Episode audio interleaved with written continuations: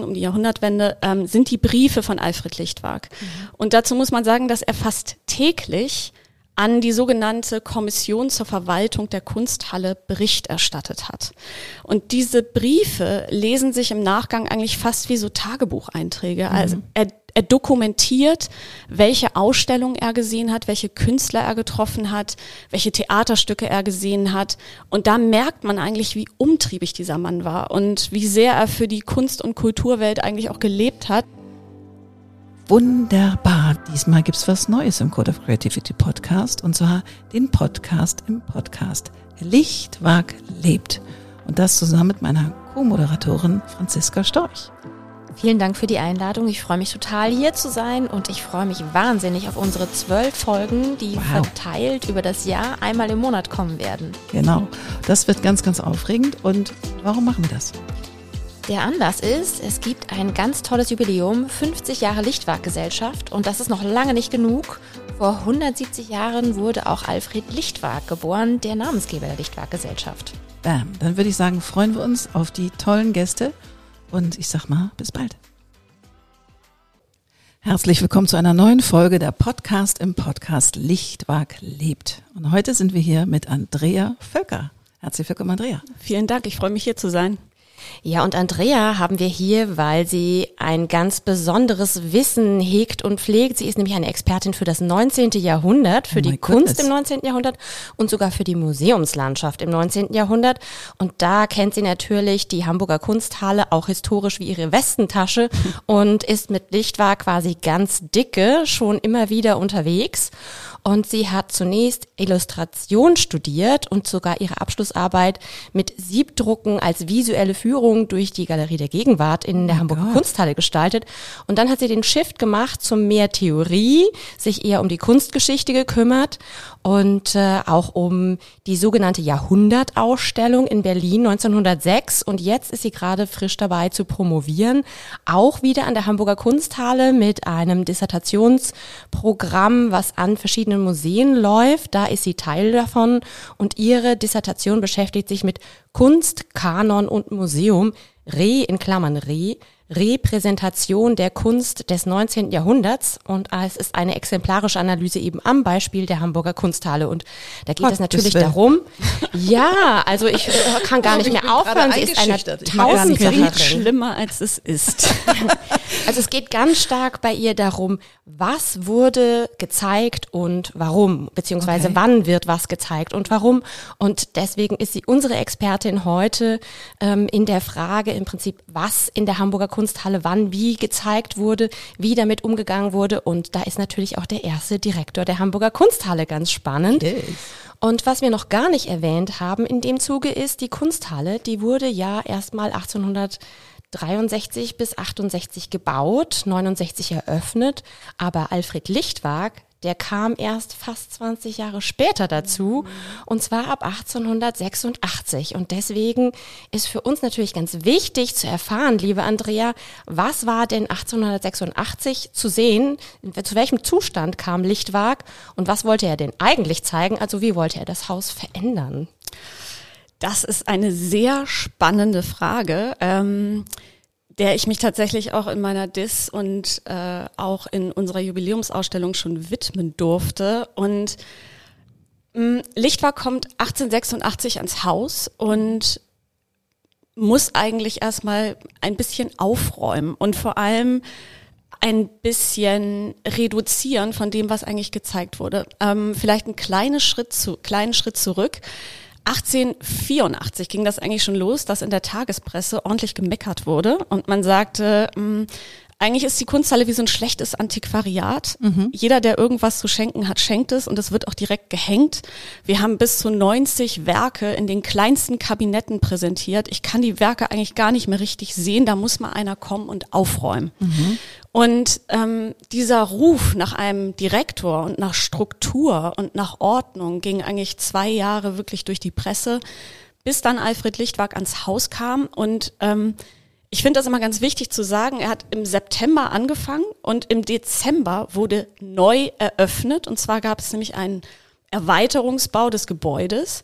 Sprich, Lichtwag wurde eigentlich vor vollendete Tatsachen gestellt, als er ankam, weil er gar keine okay. Zeit mehr hatte, äh, groß zu intervenieren. Das, was er gemacht hat, ist wirklich die Werke zu reduzieren, die gezeigt wurden. Okay. Und ähm, das Inhaltliche konnte er sukzessive wirklich Schritt für Schritt erst verändern. Also mhm. die Präsentation von 86 trägt noch gar nicht unbedingt seine Handschrift. Mhm. Und wie lange hat er dort gewirkt eigentlich? Äh, bis zu seinem Tod, mhm. 1914. Also okay. ähm, ja, er kommt 86 ans Haus und ich würde sagen, 88 legt er so richtig los ähm, und baut innerhalb von zehn Jahren die gesamte Sammlung um. Und damit rühmt er sich auch, dass er zum ja. Schluss wirklich sagt, alles, was jetzt präsentiert wird oder ist, ist eigentlich erst ab 1887 in unseren Bestand gekommen. Mhm. Und unter Lichtwag ist es auch das erste Mal so, also man muss sich die erste Kunsthalle auch vorstellen, alles, was im Bestand war, wurde präsentiert. Es gab kein Depot, wie das heute der mhm. Fall ist. Mhm. Und ja, also Lichtwag hat da versucht, Struktur reinzubringen, versucht, eine Linie reinzubringen und eben auch zu, ich finde das Wort immer so ein bisschen schwierig, aber zu selektieren. Mhm. Mhm.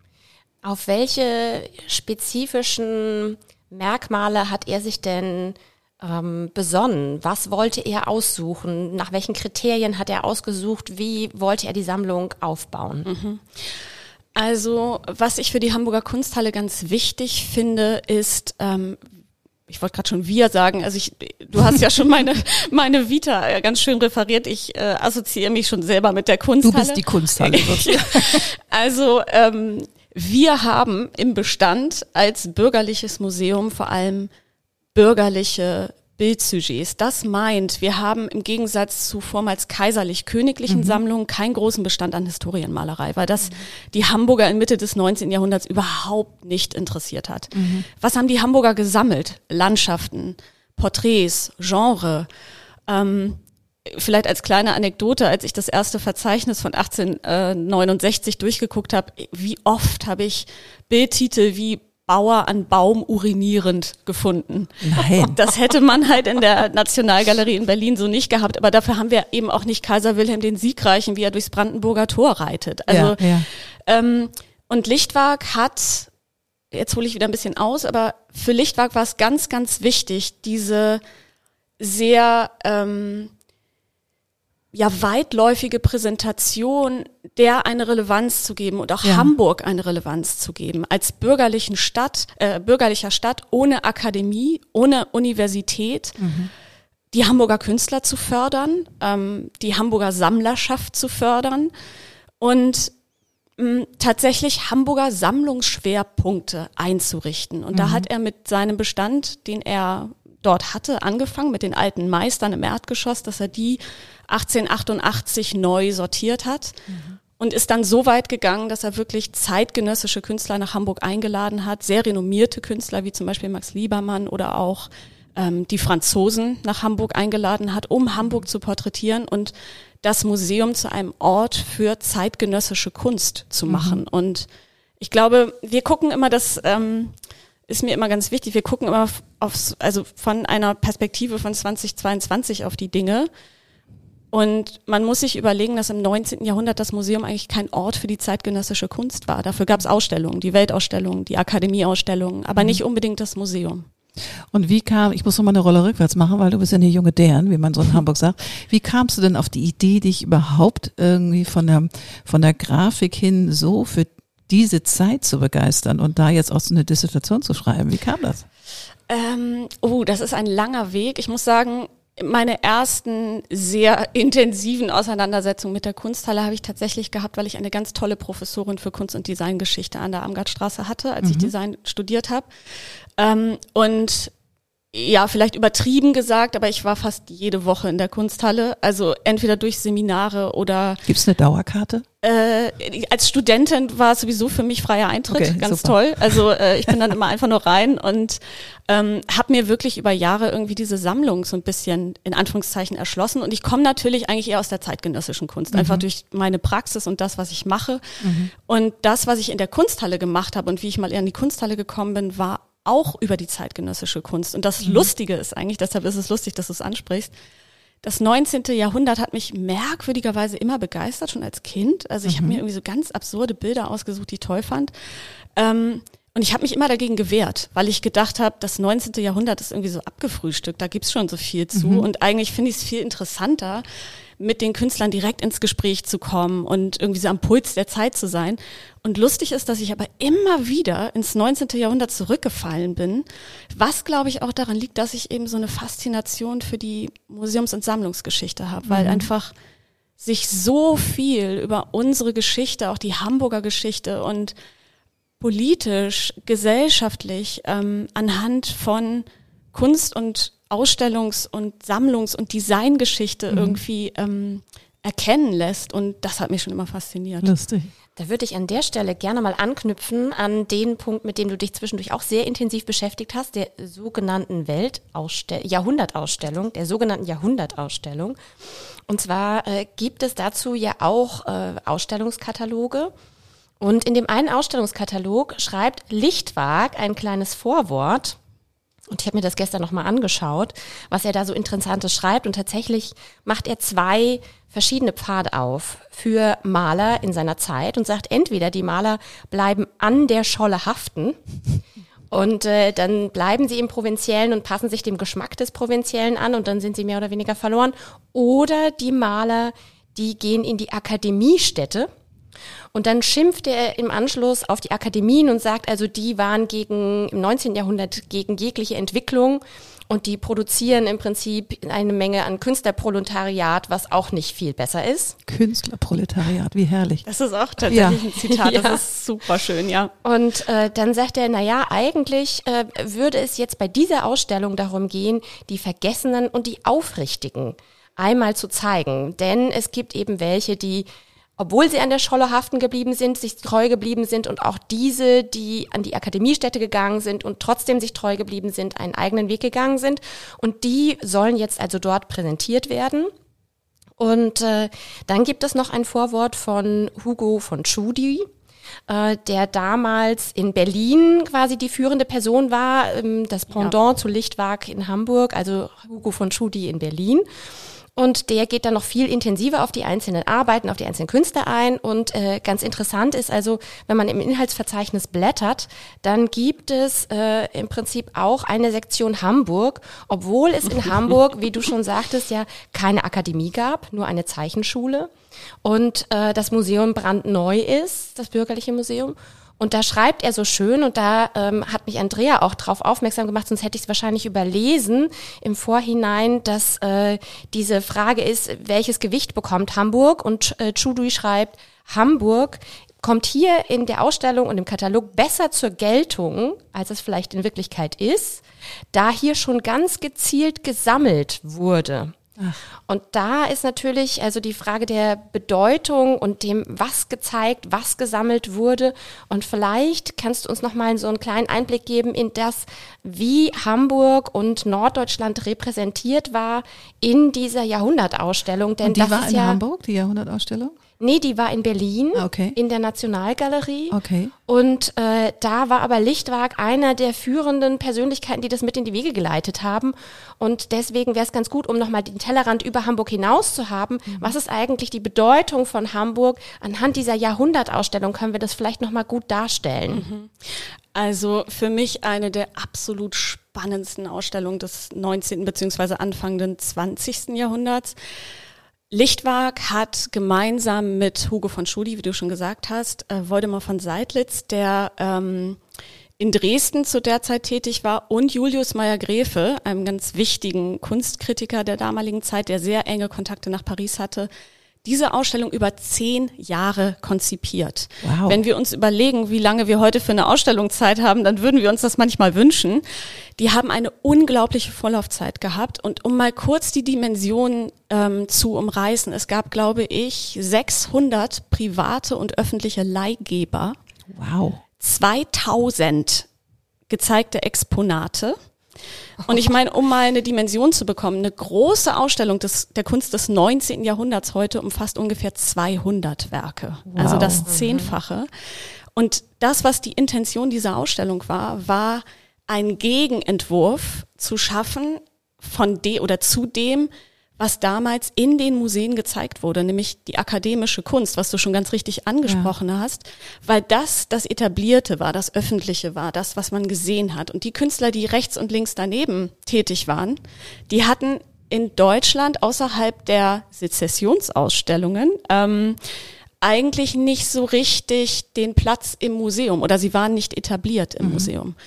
Und diese Truppe hat es sich zur Aufgabe gemacht, einen neuen Kunstgeschichtsentwurf in der Nationalgalerie zu zeigen. Und Lichtwag war es natürlich ganz wichtig, ähm, und das ist wirklich seine Aufgabe auch an der Hamburger Kunsthalle gewesen, wie er sie, glaube ich, selber definiert hat oder hätte, Hamburg eine Relevanz zu geben, obwohl Hamburg keine Akademie und keine Universität hat. Und dafür zu sorgen, dass die Künstler nicht abwandern, sondern mhm. dass man ein interessantes, ähm, eine interessante Wirkstätte sozusagen schafft. Und er ist wirklich einer der wenigen gewesen, der diese Hamburger Kunst schon so gefördert hat, dass man auf dieser Jahrhundertausstellung einen riesigen Raum bespielen konnte, Philipp Otto Runge äh, präsentieren konnte. Und er hat das halt wirklich schon sehr, sehr lange vorbereitet. Deshalb waren die Hamburger gegenüber, also die hatten den Ausstellungsraum gegenüber von Wien. Und ich meine, Wien ist äh, eine der Akademiestädte. Also das ist vielleicht auch nochmal interessant zu sagen, deutsche Jahrhundertausstellung, was macht Wien überhaupt da? Also Österreich und die Schweiz waren als Kulturraum sozusagen der deutschsprachige Kulturraum mit einbezogen. Okay. Ähm, Vielleicht darf ich ganz kurz einhaken. Diese Ausstellung fand 1906 ja. in Berlin statt und der ähm, grobe Zeitraum der Werke, die gezeigt wurden, war von 1775 bis 1875 in etwa und das wird auch im Vorwort ähm, begründet, warum ja. dieser Zeitraum da lag. Also das erste 1775 war für die Macher der Ausstellung der Übergang vom Rokoko hin zum Klassizismus und die zweite Zahl war für die Ausstellungsmacher im Prinzip der Beginn einer neuen Malerei mit dem Impressionismus. Mhm. Und das ist total interessant, weil diese Ausstellung natürlich auch sehr politisch war. Mhm. Also man hat dem Kaiser vorgelegt im Sinne von, wir machen hier eine nationale Ausstellung im Zentrum der Macht. ja, Macht. und Preußen, ne? Also die wird in Berlin gezeigt und ja, ja. Berlin ist halt wichtig. Und deshalb hat der Kaiser ähm, die Räume der Nationalgalerie zur Verfügung gestellt. Das ist die erste Sonderausstellung, die die gesamten Räume der Nationalgalerie bespielt. Aber nicht so richtig wissend, was da eigentlich gezeigt wird, weil das ist ja ein Gegenentwurf gegen Natürlich. die äh, staatliche und akademische und historische und idealisierende ähm, Malerei. Und man hat sich natürlich politisch durch dieses 1875 1874 war die erste Ausstellung der französischen Impressionisten in Paris. Mhm. Im Nachgang haben sich in Deutschland die verschiedenen Sezessionen gegründet. Da wollte man sich nicht direkt zu positionieren, weil es wäre zu auffällig gewesen. Mhm. Aber in der Ausstellung, und das ist eben ganz interessant, ähm, ich versuche das mal kurz und knapp zu sagen, ähm, die hat sich eigentlich orientiert an einem französischen Vorbild, weil die Kunst der Franzosen im 19. Jahrhundert ist das zentrale Ding. Also mhm. jeder, äh, der irgendwie in Richtung Moderne denkt, guckt nach Frankreich. Und das haben die Ausstellungsmacher auch gemacht. Der große Unterschied von Frankreich zu Deutschland ist, dass wir ein föderalistisches System hatten. Also wir hatten nicht eine Stadt, wo alle hingekommen sind. In Frankreich war das Paris, sondern wir hatten verschiedene Akademiezentren. Mhm. Düsseldorf. Berlin, München und eben Städte, die keine Akademie hatten, wie Frankfurt oder Hamburg. Und mhm. Lichtwerk hat sich ganz stark dafür gemacht, dass man einleitet in die Ausstellung, in der man diese verschiedenen Zentren zeigt. Und das Interessante ist aber, und ähm, das ist auch so ein bisschen Dreh- und Angelpunkt meiner Arbeit, in zwei Geschossen werden diese regionalen Zentren gezeigt und ganz unten, und das ist das Ende der Ausstellung, hat man monografische Räume, sprich man stellt Künstlerpersönlichkeiten als den Übergang zur zeitgenössischen Kunst, den Ausblick, wer wir sind und was wir sein wollen. Ähm, und das sind eben Protagonisten, die wir heute noch im Museum finden. Max mhm. Liebermann, Willem Leibel, ähm, Böcklin, Feuerbach, Menzel. Und das sind alles so Namen, die sich bis heute über 100 Jahre wirklich ähm, gehalten haben, die damals aber nicht etabliertes ähm, etablierte Museumskünstler waren sozusagen. Wie sieht es aus mit Caspar David Friedrich uh. oder Philipp Otto Runge? Denn das sind ja heute die beiden Größen in der Hamburger Kunsthalle, die jeweils einen einzelnen Raum ja. komplett bespielen. Ähm, also Caspar David Friedrich war zwar in der kunsthistorischen Literatur schon so ein bisschen bekannt, aber, was heißt bisschen bekannt, aber diese Ausstellung hat ihn wirklich ähm, ins Museum erhoben. Man hat ihn da eigentlich mehr oder minder entdeckt. Das kann man ganz gut verfolgen, wenn man sich anguckt, was über Friedrich publiziert wurde im Nachgang, weil das setzt alles 1906 ein. Mhm. Ähm, und Lichtwag wusste um die Bedeutung von Friedrich, sprich er hat relativ früh auch schon gekauft. Und das ist das Interessante, finde ich, auch an der Kunsthalle, ohne jetzt irgendwie so eine Direktorengeschichte aufzumachen. Aber die Direktoren haben schon recht visionär gekauft und recht früh gekauft, wo gewisse Werke noch nicht diese hohen Preise hatten. Ähm, und da kommt uns natürlich als bürgerliche Stadt extrem zugute, dass wir nicht äh, die riesen Auswahlkommission haben und über den Kaiser irgendwie müssen, sondern wir können halt kaufen, was wir wollen, wenn wir das Geld haben. Ähm, und das hat er sich zunutze gemacht und wie gesagt, Friedrich schon relativ früh erworben und auch mitentdeckt. Mhm. Ähm, und sehr, sehr enge Kontakte zu einem norwegischen äh, Kunsthistoriker, dem Kenner sozusagen äh, des Werks von Friedrich gehabt und ähm, ja, also der ist da wirklich ein Protagonist, diese beiden Künstler zu entdecken und deshalb sind die auch so wahnsinnig repräsentativ in der Sammlung ähm, zu sehen. Ich habe noch mal eine Frage zu dieser Jahrhundertausstellung. Ähm, ist denn der Kaiser dann not amused gewesen, als diese Ausstellung dann doch ganz anders war, als er wahrscheinlich sich vorgestellt hat? Ähm, ich muss vielleicht noch vorweg sagen, dass sie tatsächlich es geschafft haben, diese Ausstellung unabhängig vom Kaiser privat finanzieren zu lassen. Ah, okay. Also er hat zwar so die, die, Räume gestellt. Äh, genau, er hat die Räume gestellt, ähm, konnte aber da nicht so richtig mitwirken. Und er hat also laut Quellen hat er die Ausstellung auch nie besucht. Ach gut. Ah, okay. Wahrscheinlich, weil man ihm gesagt hat, oh nein, gehen Sie da nicht hin. Lieber nicht. Okay. Und wie lange hat die denn, wurde ausgestellt? Wie lange war die? Einmal wurde sie verlängert und das waren nur ein paar Monate. Mhm. Aber die hatte natürlich eine unglaubliche Wirkkraft und interessant ist eben auch, wie gesagt, 600 Leihgeber, vor allem ähm, auch private Leihgeber. Und man muss sich das wirklich so vorstellen, dass in diesen zehn Jahren die Museumsleute und Kenner, also zum Beispiel ähm, in Hamburg war Abi Warburg Berater äh, dieser, äh, dieser Jahrhundertausstellung auch. Man hat in den jeweiligen Zentren die Privatsammler angesprochen, man hat die verschiedenen Sammlungen gesichtet und man hat Regionalausstellungen gemacht im Vorhinein. Mhm. Dann ist der Vorstand rumgereist und hat ausgesucht, was können wir zeigen, was wollen wir zeigen. Ähm, und das ist wirklich, also es ist absolut unvorstellbar, diese Dimension. Und nach der Ausstellung wurden eben sehr, sehr viele Arbeiten von Museumsseite gekauft und als Meisterwerke in die Sammlungspräsentation integriert. Und man hat sich wahnsinnig um die drei Frauen in der Kirche von Willem Leibel gestritten. Und äh, Lichtwag hat sich da durchgesetzt, musste dafür auf andere Werke verzichten, aber der hatte sich mit Schudi wirklich etwas überworfen und hat sich auch wahnsinnig geärgert in seinen Briefen. Jetzt sind wir tatsächlich an dem Punkt der Leidenschaft von Lichtwag angelangt ja. und du hast auch schon das Stichwort Brief genannt, denn du hast uns heute was ganz Besonderes mitgebracht. Ähm, Bitteschön. Ja, also vielleicht ähm, auch noch mal kurz vorweg. Eine ganz, ganz, ganz tolle Quelle der Zeit, äh, mit der ich mich befasse und vor allem eben dem ausgehenden 19. Jahrhundert und dem beginnenden 20. um die Jahrhundertwende, ähm, sind die Briefe von Alfred Lichtwag. Mhm. Und dazu muss man sagen, dass er fast täglich an die sogenannte Kommission zur Verwaltung der Kunsthalle Bericht erstattet hat.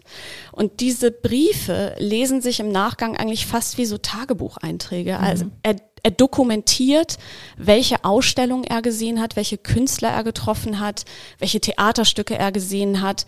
Und da merkt man eigentlich, wie umtriebig dieser Mann war und wie sehr er für die Kunst- und Kulturwelt eigentlich auch gelebt hat und fragt sich manchmal, hat er eigentlich ein Privatleben gehabt? Wollte oder ich gerade fragen. Wie viele Kinder hatte er? er? Keins. Keins. Okay. Und ähm, das wird tatsächlich auch relativ deutlich, aber ich finde das eben so egal mit wem oder was man sich beschäftigt, beschäftigt in dieser Zeit, man kann in den Briefen von Lichtwag nachgucken und findet eigentlich immer eine Beschreibung oder irgendwie eine Berichterstattung. Und ich habe mal ähm, zwei kurze Passagen mitgebracht, die jetzt inhaltlich vielleicht nicht unbedingt relevant sind, aber einfach um mal so ein, so ein Duktus und so ein Tenor irgendwie zu bekommen, wie er geschrieben hat und wie busy der Mann eigentlich war. Er schreibt zum Beispiel aus Berlin am 30. Januar 1906, und das ist kurz vor Eröffnung der Jahrhundertausstellung. Als ich Schöne verließ, war es schon fast acht und ich hatte seit morgens um sieben nichts genossen. Tee und Biskuits retteten mich vor dem Hungertode.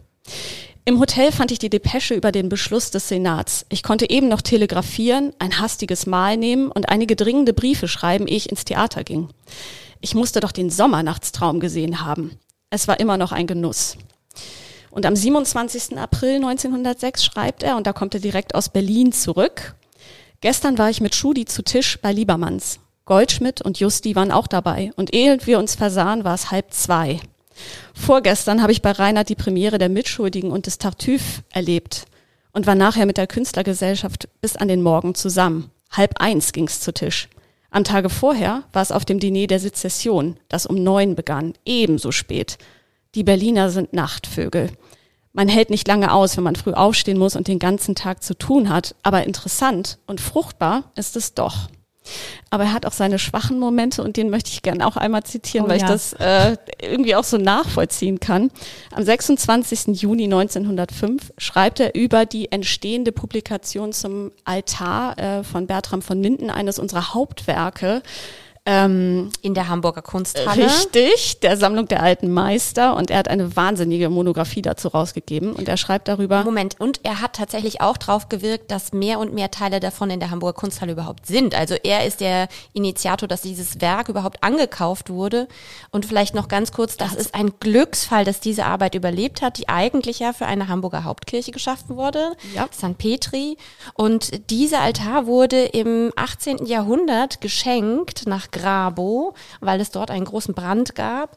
Und noch ein Jahrhundert später gab es den großen Brand in Hamburg und wäre dieser Altar hier geblieben, wäre er mit verbrannt. Also tatsächlich hat er ähm, in der Diaspora überlebt und ist dann von Lichtwag, weil er in Einzelteile wieder verscherbelt worden ist, zusammengesammelt und ist jetzt eines der Hauptwerke für die Hamburger Kunsthalle ausgehendes Mittelalter, Beginn der Renaissance. Und diese ganze Geschichte erzählt er eben in dieser Monographie, über die er schreibt.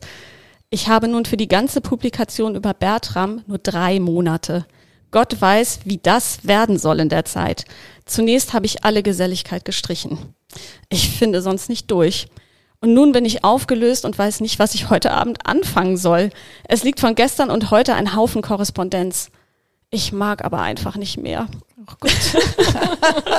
oh Gott. Und ähm, ja, also wie gesagt, das, man verliert sich wirklich in diesen Briefen. Ähm, die sind, also ich denke, das sind auch nicht alle, sondern das ist eben ein Teil, der publiziert ist. Es sind 20 Bände. Es geht mein 1896 Gott. los und dann eben bis zu seinem Tod 1914 fast täglich. Und das ist wirklich ist eine wahnsinnige Quelle dieser Zeit, egal womit man sich befasst. Ja, wie schön. Also wenn man irgendwie auch nur Lust haben sollte, ein kleines bisschen Atem des 19. Jahrhunderts zu genießen, dann abtauchen in die Briefe von Lichtwagen. Und wo findet man die mal so für unter uns so? Also publiziert sind die natürlich einerseits in der Hamburger Kunsthalle in der Bibliothek auch immer einsehbar, wenn man mhm. äh, das Buch wirklich mal in der Hand halten möchte. Die sind aber auch von der Universität in Hamburg äh, digitalisiert man kann sich die auch runterladen. Okay, okay. Also aus aller Welt Zugriff auf Lichtwags ähm, Briefe mit dem wunderbaren Intensität des 19. Jahrhunderts mit allem gesellschaftlichen Leben, aber eben auch den Schwelgereien und Emotionalitäten, die damit verbunden sind. Ja, ich bin noch ganz beeindruckt, weil ich äh, diese Weltausstellung oder diese wie heißt, Jahrhundertausstellung, Jahrhundertausstellung wie die das gemanagt haben. Ich meine, das war noch weit vor World Wide Web. Da wurde nicht geflogen. Du musstest die ja alle aufsuchen und dorthin fahren und überzeugen. Ich glaube, das war ein Mühsal, das auch wirklich hinzukriegen, oder? Vor allem, das ist wirklich das Who is Who. Ja. Äh, der Kunst- und Kulturgeschichte dieser Zeit. Ja. Und da hat sich eigentlich, äh, es klingt jetzt übertrieben, aber das ganze Land zusammengetan. Ja um diese Ausstellung irgendwie ähm, zu bewerkstelligen. Und ich finde das so interessant, wenn man jetzt von heute da drauf guckt. Also ich habe mich mit der Ausstellung beschäftigt, weil mich interessiert hat, wie äh, das Design der Ausstellung mhm. war. Also es wurde Peter Behrens, der Architekt und Gestalter, ähm, engagiert, die Nationalgalerie zu verkleiden. Und auch das ist vielleicht interessant nochmal zu sagen. Die Nationalgalerie, das sind Doppel, also die Räume sind so hoch, weil es ein Doppelgeschoss ist. Das ist eine Ruhmeshalle äh, mhm. der akademischen Kunst des 19. Jahrhunderts gewesen. Und dann kommt dieser Industriedesigner und zieht Holzwände ein und Zeltdecken, um die Hängehöhe der Räume zu reduzieren und schafft ein Interieur, um kleine und mittlere Leinwandformate in einem sozusagen hellen, neutralen Raum zu zeigen und die Exponate, also die Historienmalerei, die war während der Ausstellungslaufzeit dahinter.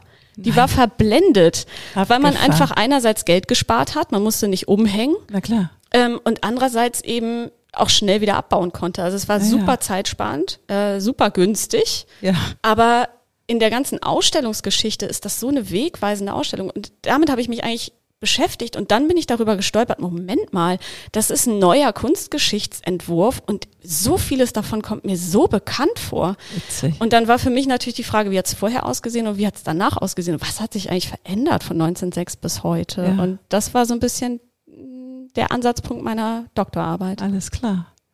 Oh mein Gott, also zwei Kunsthistorikerinnen hier am Tisch. Das ist ja fast einschüchternd, aber ich habe so viel gelernt, es war so kurzweilig. Liebe Andrea, das war ganz schnell und ganz flott und ganz toll. Vielen, vielen, vielen, Dank. Dank für die Gelegenheit. Ich fand das auch ganz nett. Ja. Ich würde gerne noch eine Sache nachschieben, einfach nur damit es schön nachklingen kann Unbedingt. am Ende.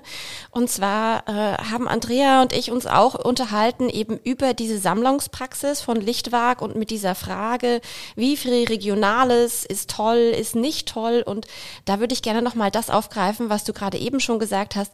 Die Frage, aus welchem Zeitpunkt guckt man auf welche Dinge? Und wenn wir von heute 2022 auf das gucken, was Lichtwag gemacht hat, dann kommt uns das erstmal ein bisschen regional piefig vor, ja. dass er diesen Schwerpunkt gelegt hat eben auf dieses Regionale.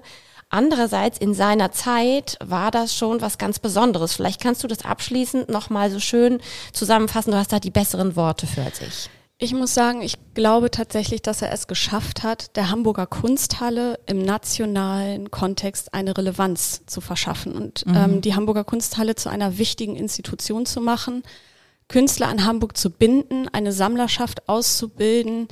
Ähm, er hat sich so viel vorgenommen, was auch so das Ganzheitliche anbelangt. Also er hat, du hast es mal angesprochen in einem äh, der anderen Podcasts, er hat die Dilettanten gefördert. Also er hat wirklich ein riesiges Netzwerk in Hamburg geschaffen. Mhm. Und du hast das ganz richtig gesagt. Heute gucken wir da immer so ein bisschen auf dieses regional piefige Hamburger Museum sozusagen zu Lichtwachszeiten. Das muss man aber erstmal schaffen. Ja, klar. Und vielleicht ähm, dazu noch mal eine kleine Anekdote. Ich habe nämlich zu den Eröffnungsberichten im Staatsarchiv gesucht in den Tageszeitungen von 1869 und habe einen Bericht nach dem nächsten zu dem Brieftaubenclub gefunden, aber wirklich nur eine ganz kleine Notiz zur Eröffnung der Kunsthalle. Das war Hamburg war keine Kunststadt. Man hat sich dafür nicht so richtig interessiert und das zeigt auch, dass man, also was heißt, man hat sich nicht interessiert, das wäre jetzt gemein gesagt, aber das zeigt auch die Struktur. Ähm, dass es eben kein Direktor vorher gab, sondern eine Kommission, die das neben, nebenbei, freiberuflich, wollte ich gerade sagen, ehrenamtlich gemacht hat und nach Feierabend. Niemand hat in der Kunsthalle gearbeitet. Die waren alle im Senat, in der Bürgerschaft, im Kunstverein unterwegs, aber eben nicht in der Kunsthalle. Und er hat das wirklich versucht zu professionalisieren und hat da ganz, ganz viel erreicht. Und darauf hat man aufgebaut und nachher mhm. das wesentlich nationaler ausgerichtet. Aber ich glaube, dieser Zwischenschritt war wahnsinnig wichtig. Von der Liebhaberei eben tatsächlich zum Expertentum. Richtig. Ja, wundervoll. Das ist doch ein schönes Abschlusswort. Sehr schön. Vielen, vielen Dank. Dir auch, liebe Franziska, dass wir wieder zusammen sind hier. Ja, das macht jedes Mal wieder Spaß, Mega. auf die unterschiedlichen Perspektiven zu Mega. treffen. Also ganz, ganz lieben Dank nochmal, Andrea. Ganz viel Erfolg für deine Dissertation. Vielen Dank. Und ich bin gespannt, was da noch alles kommt. Dankeschön. Bis bald. Bis bald.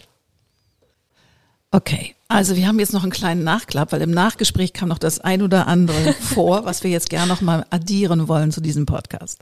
Und zwar hat sich ergeben, dass es auch eine persönliche Familiengeschichtsbeziehung von Annette zu dem Thema Fördern und an äh, Hamburg Binden von Künstlern gibt. Ja, ganz genau. Also mein Urgroßonkel, also von meinem Urgroßvater der Bruder, der heißt Friedrich Schaper, der war tatsächlich ähm, in Berlin ansässig und ist von Alfred Lichtwag gebeten worden, nach Hamburg zu kommen, um dann die jungen Wilden, so hießen sie damals, oh, wow. die ganzen Hamburger Impressionisten, die jungen Wilden, ähm, ja, sich hier als Gruppe zu formieren, mhm. um für Hamburg eben zeitgenössisch zu malen und zwar im impressionistischen Stil. Also ich finde die Bilder wundervoll. Sie sind natürlich nicht ganz so sonnig wie die Impressionisten aus Frankreich zu der Zeit, aber ich finde sie mindestens genauso schön, weil sie einfach das zeigen, was war. Also Kuh auf Wiese mit viel Landschaft und ja, ja. und das muss man vielleicht auch nochmal sagen, dass Lichtwag ja tatsächlich die zeitgenössischen Künstler mit Motiven, die alle Hamburger und Hamburgerinnen kannten, genau. nämlich die regionale Landschaft, wichtige Porträts von wichtigen Hamburger Persönlichkeiten, bekannten Hamburger Persönlichkeiten, damit auch so ein bisschen beauftragt hat, um eben sein Publikum auch zu erwärmen für genau. die zeitgenössische und vielleicht noch ein bisschen äh, unbekannte, äh, moderne zeitgenössische Kunst, die ja in der Hamburger Kunsthalle in diesem Sammlungskonvolut dann lange als die Schreckenskammer bekannt war, bis sie sich überhaupt durchsetzen konnte. Aber das äh, finde ich passt da ganz gut rein, weil wie gesagt, er hat irgendwie diplomatisch versucht, das Zeitgenössische ins Museum einziehen ja, zu lassen. Fantastisch. Und äh, Andrea Völker hat gerade noch sehr schön ergänzt, dass eben die Museen im 19. Jahrhundert ja ganz, ganz unterschiedlich aussahen. Das haben wir vorhin schon so ein bisschen angedeutet, aber wir wollen das nochmal auf den Punkt bringen, ähm, wie der Museumskanon im 19. Jahrhundert aussah und wie er heute aussieht. Ja, und das ist eine super spannende Frage, weil ich habe es ja vorhin schon so ein bisschen versucht anzureißen. Die bürgerliche Sammlung hat natürlich ganz andere Dinge gesammelt, andere Motive, andere Formate als die Berliner Nationalgalerie und vor dieser besagten Jahrhundertausstellung haben die Sammlungspräsentationen eben auch wahnsinnig konträr ausgesehen. Also in Hamburg fand man eben die ganzen kleinen Landschaften. Das sieht man schon im Treppenhaus. Wir sind das einzige Museum, was monumentale Landschaften als Entree hat. Hallo, wir sind bürgerlich, so ungefähr. Mhm. Und auf der anderen Seite in Berlin hat man eben versucht, nationale Geschichte mit dem Zentrum Preußen zu erzählen. Und mit der Jahrhundertausstellung hat sich das eben gewandelt. Und wenn man heute in die Depots guckt, dann hat man all diese bürgerlichen Bildthemen bei uns im Depot, die Hamburger, die Bauer an Baum urinierend. Und ähm, in Berlin beispielsweise, wenn die Historienbilder nicht abgegeben wurden, was eben auch oft der Fall war, haben wir eben einen wahnsinnigen Bestand an akademischer Historienmalerei, die komplett ja. ausgeblendet ist. Aber die Sammlungspräsentation und die Geschichte, die wir da erzählen, ob das kunsthistorisch, national, international ist, ist eigentlich im nationalen Raum immer dieselbe. Und das ist eben wahnsinnig interessant, warum und wann das passiert ist. Ja. Und das ist tatsächlich ja auch ein ganz interessanter Punkt. Nur weil wir ins Museum gehen und überall die gleiche Geschichte sehen, heißt das noch lange nicht, dass nicht im Depot noch eine ganz andere Geschichte schlummert, die man als normale Besucherin, Besucher gar nicht sehen kann. Also es lohnt sich äh, demnächst nochmal genau auf die Depots zu schauen. Manche Museen fangen damit ganz langsam vorsichtig das an. Das wäre jetzt meine Frage. Also wann kann man denn mal die Depots sehen? Weil im Depot ist Depot. Das heißt, bei mir heißt das Keller. Ja, also ähm, das Tolle ist ja tatsächlich im Zuge der Digitalisierung, dass äh, alle Museen sehr, sehr bemüht sind, diese Arbeiten auch digital erfahrbar zu machen, dass man sie mhm. recherchieren kann, dass man über die Sammlung online ähm, die Bestände anschauen kann. Mhm. Die Berliner Nationalgalerie zum Beispiel hat jetzt zweibändig auch den gesamten Bestand digitalisiert. Also man kann den einerseits ähm, in Buchform kaufen, aber man kann ihn eben auch äh, online einsehen. Wir sind auch wirklich rasend dabei, diese Bestände weiter zu ähm, füllen. An der Hamburger eben, Kunsthalle? Genau, also pardon. Also wir, die Hamburger das Kunsthalle? Ist furchtbar. wir sind ähm, die Hamburger Kunsthalle. Ja, genau, heute. genau. Ähm, ja, also ich, ich glaube, dass da ganz, ganz viel passiert. Ich finde es eben interessant, dass vor allem diese ähm, akademischen Werke oder diese mehr oder minder vergessenen Werke eigentlich eher Thema von Sonderausstellungen mhm. sind, als dass sie wieder integriert werden in eine Sammlungspräsentation. Mhm. Und da bin ich sehr gespannt, was in den nächsten Jahren, eventuell auch Jahrzehnten vielleicht nochmal passiert. Und ich hoffe, dass wir da ähm, ein bisschen mutiger werden, um vielleicht auch gewisse Stolpersteine mal einzubauen in eine bestehende Sammlungspräsentation, weil Geschichte ja nicht immer linear funktioniert. Auf keinen Fall. Das ja finde ich so schön an dem Titel deiner Dissertation, dass das Re in Klammern ist von Präsentation, Repräsentation und Präsentation. Und ich denke, da wird auch in Zukunft noch das interessante Spielfeld liegen. Absolut. Wundervoll. Dann freuen wir uns auf die Zukunft. Und äh, glaube, jetzt reden wir gleich nochmal weiter. Vielleicht fällt uns ja noch was ein. Dann sind wir gleich wieder da. Also alles Liebe für dich. Danke. Ciao, ciao, ciao. Liebe Franziska, ciao. Großartig, das war eine weitere Folge vom Podcast im Podcast. Und wenn ihr mehr Informationen über die Lichtwanggesellschaft haben möchtet, geht ins Internet. Dort findet ihr alles, was ihr braucht. Oder ihr kommt auf die Insta-Seite von mir, annette-schaper-cc. Auf ganz bald!